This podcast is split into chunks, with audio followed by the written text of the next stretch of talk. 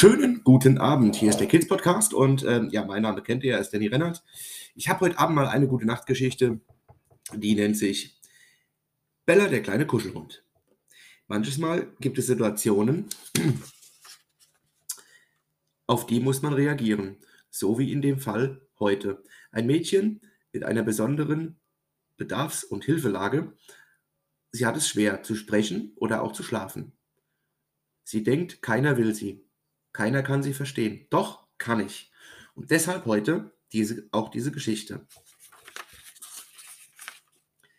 Bella ist ein kleiner Welpe und noch sehr verspielt. Außerdem oft zurückhaltend.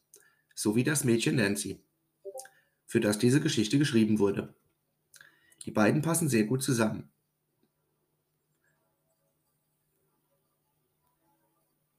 Bella rollte den Ball zu Nancy und Nancy warf den Ball. Bella holte ihn dann wieder.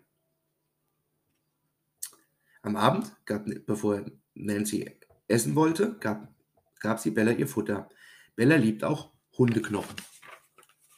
Und so endet heute, so lernten sich Bella und Nancy kennen und waren nun unzertrennlich.